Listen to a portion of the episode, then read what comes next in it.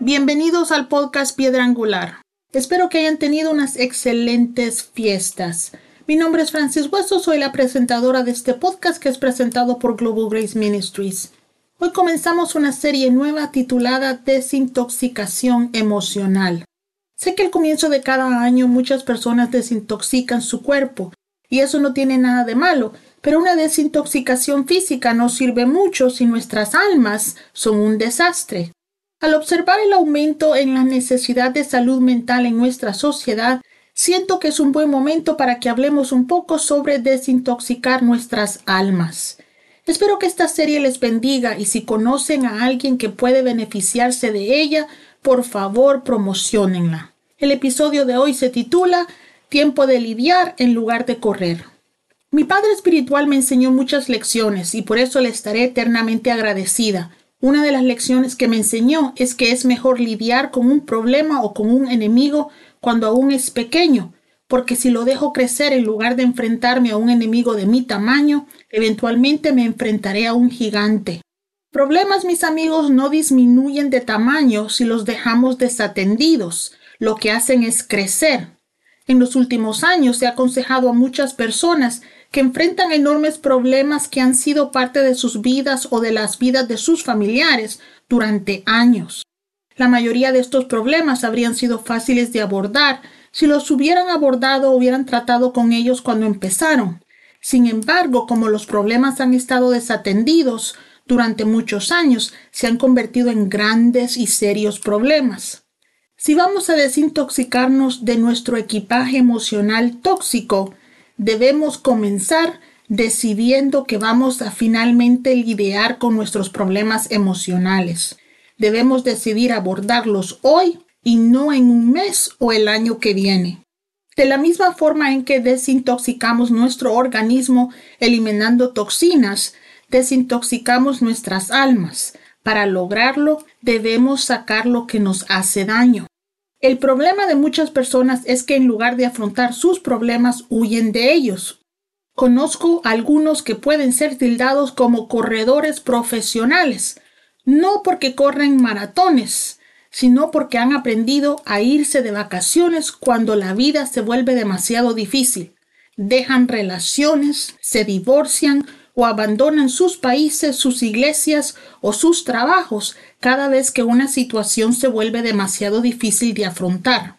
Otros no se van físicamente de un lugar, sino que intentan dejar atrás sus problemas mediante el uso de alcohol, drogas, sexo, pornografía o cualquier otra cosa que alivie el dolor del desafío que enfrentan. Aunque este tipo de comportamientos es comprensible, no es saludable porque solo prolonga o hace crecer el problema original. Las personas que se toman vacaciones para huir de un problema eventualmente regresan de esas vacaciones con el mismo problema, pero ahora también están endeudadas y regresan a enfrentar algo que aún es todavía más grande porque lo desatendieron. Las personas que intentan adormecerse buscando alivios de sus desafíos con drogas, alcohol o con cualquier cosa que alivie su dolor o cualquier emoción negativa que sus problemas producen tienden a volverse adictas a ese alivio.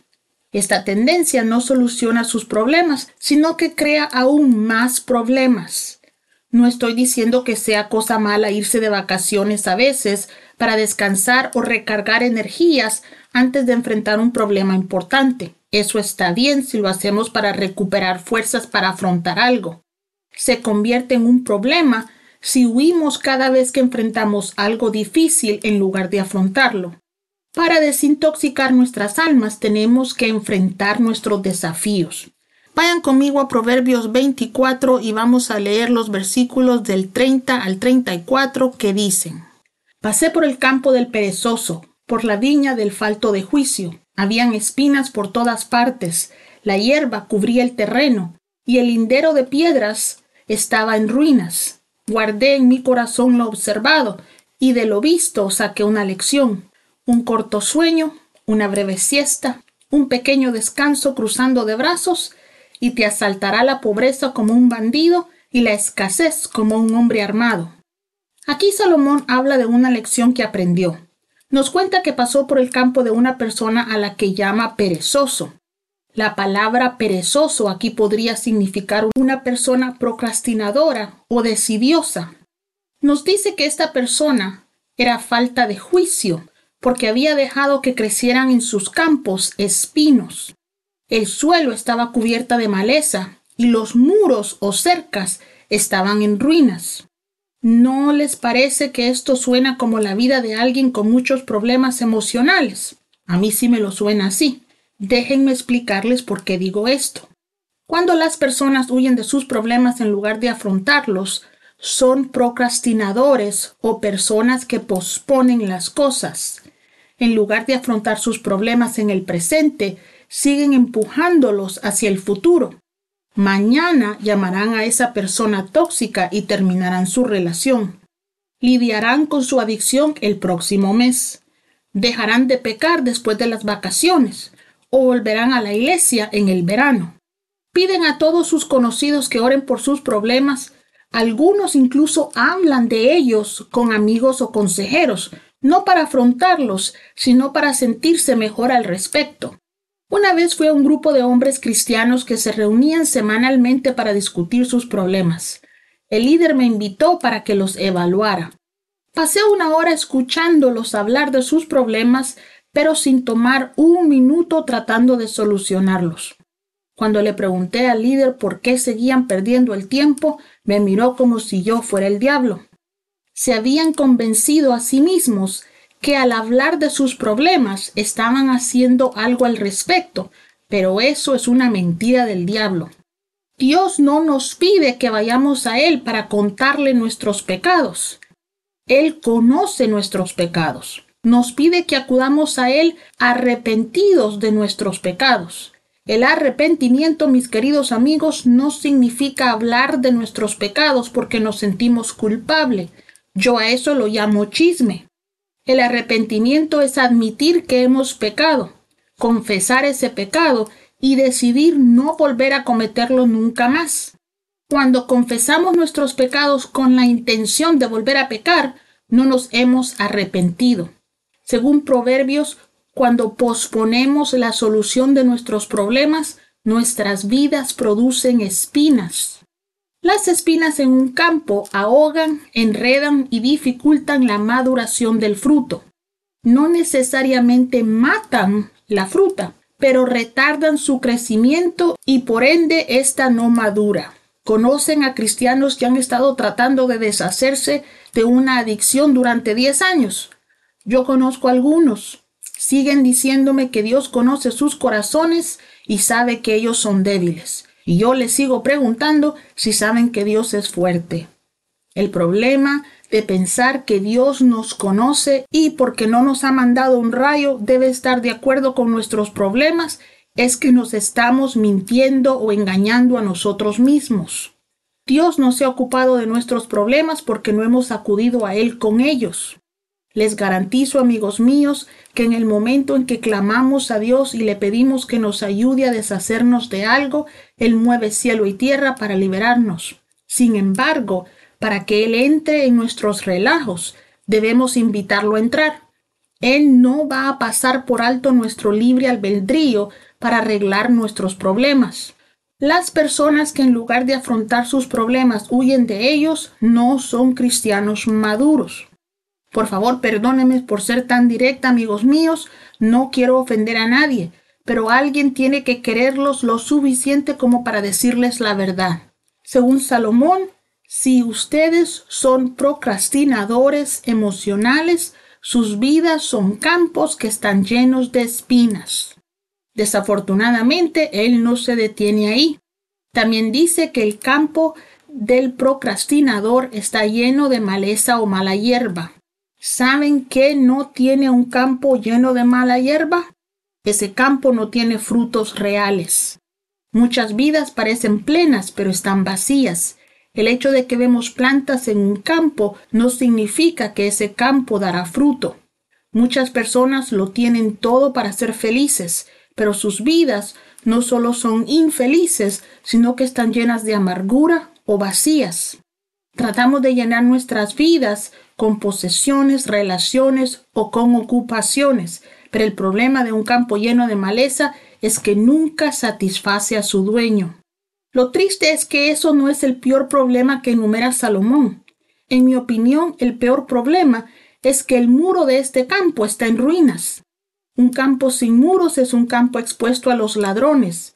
Eso significa que nuestras vidas están expuestas al jefe de los ladrones, que es el diablo. Muchos cristianos viven vidas tan quebrantadas que ven con envidia las vidas de los pecadores. Piensan que los pecadores viven mejor que ellos. No les voy a mentir, a veces la vida del pecador es mejor que la vida de algunas personas que asisten a iglesias, no porque Dios no sea fiel, sino porque el diablo no se mete con el pecador tan fuerte como se mete con un cristiano desprotegido. Amigos míos, el diablo odia a la humanidad, pero ¿a quién creen que odia más? Por supuesto que se va a meter más con la gente que está tratando de servir a Dios. Si eres un cristiano con paredes rotas, tu vida es presa fácil para el diablo. Déjame darte un ejemplo de esto. En algunos países los ladrones son tan astutos que pueden robar una billetera sin que la persona que la lleva se dé cuenta que le hace falta. ¿Qué crees que haría un ladrón de esos si dejaras no solo tu billetera sino todas tus pertenencias en un espacio con cada ventana y puerta abierta y sin que nadie lo vigile? Ese ladrón entrará y robará y arruinará todo. Permitimos que el diablo haga eso cuando nos negamos a lidiar con problemas emocionales. Salomón continúa diciendo, aprendí una lección de lo que vi. He aprendido lo que sucede cuando las personas duermen un poco, se adormecen un poco, cruzan las manos para descansar un rato o, en otras palabras, cuando posponen el tratar con sus problemas. Antes de hablar de la lección que aprendió, quiero que noten que el perezoso de la historia no durmió durante semanas y no se adormeció mucho. Dice que el perezoso decidió dormir un poco. La mayoría de nosotros no decimos me ocuparé de mi adicción de aquí a 10 años. Lo que decimos es que mañana dejaré de beber. Mañana dejo de consumir drogas, de comer en exceso o de ver pornografía. El problema es que el mañana nunca llega. Antes de que nos demos cuenta, sucede lo que aprendió Salomón. La pobreza nos llega como un ladrón y la escasez como un hombre armado. Antes de darnos cuenta, la persona que antes bebía en su casa para relajarse, ahora va de bar en bar todas las noches.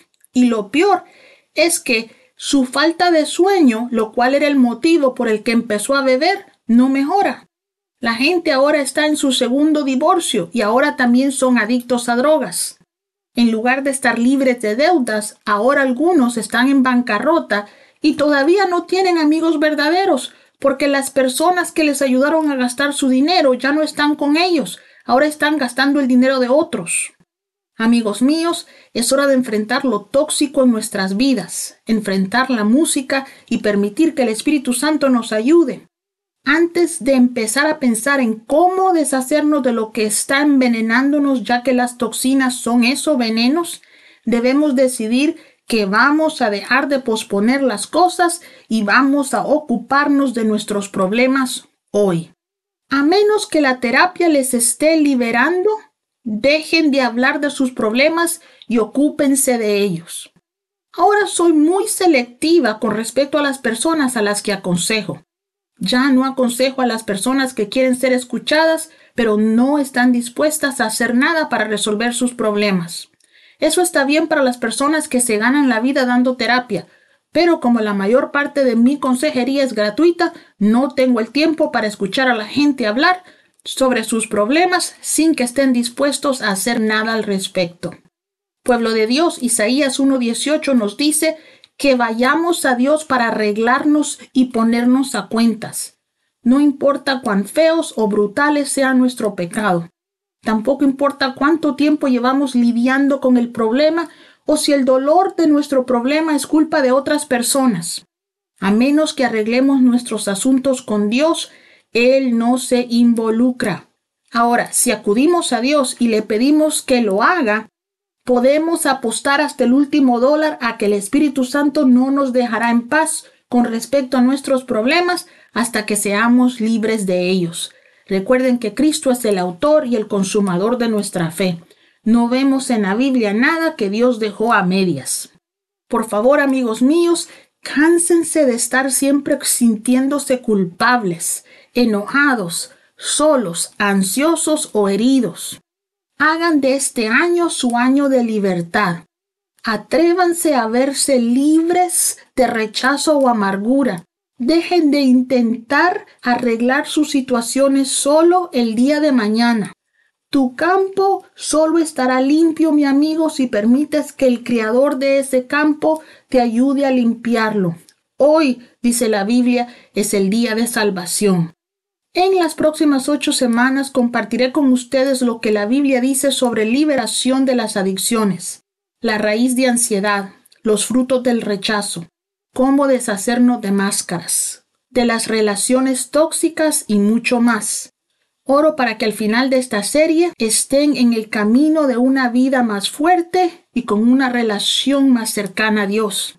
Pero para hacerlo primero deben decidir que ya es suficiente y que están listos para comenzar su desintoxicación emocional. Si así es, hagan esta oración conmigo. Padre Celestial, vengo a ti cansado de vivir la vida que estoy viviendo. Estoy cansada de tener miedo, cansada de que me maltraten o de sentir que no vale la pena vivir la vida. Quiero la vida abundante por la cual Jesús murió en la cruz para darme. Me arrepiento de mis pecados. Perdóname por correr y no permitir que me ayudes a sanar. Ayúdame a enfrentar mis desafíos, Padre.